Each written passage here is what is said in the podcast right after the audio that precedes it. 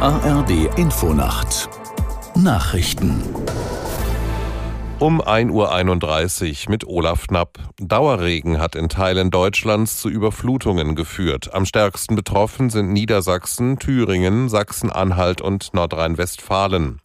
Aus der Nachrichtenredaktion Thorsten Lange. Im thüringischen Windehausen musste ein Ortsteil komplett evakuiert werden. Das Wasser steht dort bis zu einen Meter hoch in den Straßen. Auf der Zugstrecke Hannover-Magdeburg sind Gleise unterspült. Es gibt Zugumleitungen, Halteausfälle und Verspätungen. In Niedersachsen sind zahlreiche Straßen überflutet. Die Okertalsperre im Harz ist voll. Es musste bereits Wasser abgelassen werden. Dadurch verschärft sich die Lage an den Flüssen im Vorharz. Feuerwehren kontrollieren vielerorts Uferbereiche. Israels Ministerpräsident Netanyahu hat Voraussetzungen für ein Kriegsende im Nahen Osten genannt. Das Wall Street Journal veröffentlichte einen Gastbeitrag des Premierministers.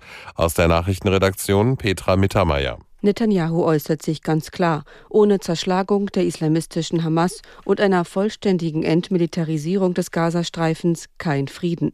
Als dritten Punkt spricht Netanyahu von einer Entradikalisierung der palästinensischen Gesellschaft. Nach Angaben der palästinensischen Gesundheitsbehörde, die von der Hamas kontrolliert wird, wurden durch Angriffe Israels im Gazastreifen bislang mehr als 20.600 Menschen getötet. Wegen der vielen auch zivilen Opfer ist Israels Militäreinsatz international umstritten. Die USA haben sich besorgt über die Haftbedingungen des Kreml-Kritikers Alexei Nawalny geäußert. Die internationale Gemeinschaft beobachte genau, was mit dem Inhaftierten passiere, hieß es in einer Mitteilung des US-Außenministeriums. Gleichzeitig begrüßte die Regierung, dass es nach fast drei Wochen Ungewissheit Informationen über Nawalnys Aufenthaltsort gibt.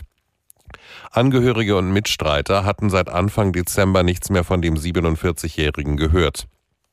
Gestern teilte seine Sprecherin mit, dass der Oppositionspolitiker in eine Strafkolonie nördlich des arktischen Polarkreises verlegt worden sei.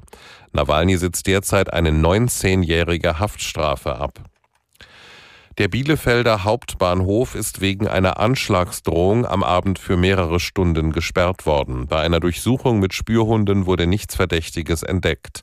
Deshalb gaben die Behörden den Bahnhof wieder frei. Der Fernverkehr zwischen Hannover und Hamm musste während der Sperrung umgeleitet werden. Es gab Verspätungen von etwa 60 Minuten. Das Wetter in Deutschland. Am Tage zeitweise Schauer und Regenwolken, mal trocken und etwas Sonne, ganz im Süden mehr Sonne und trocken, 6 bis 12 Grad. Zeitweise windig bis stürmisch. Das waren die Nachrichten.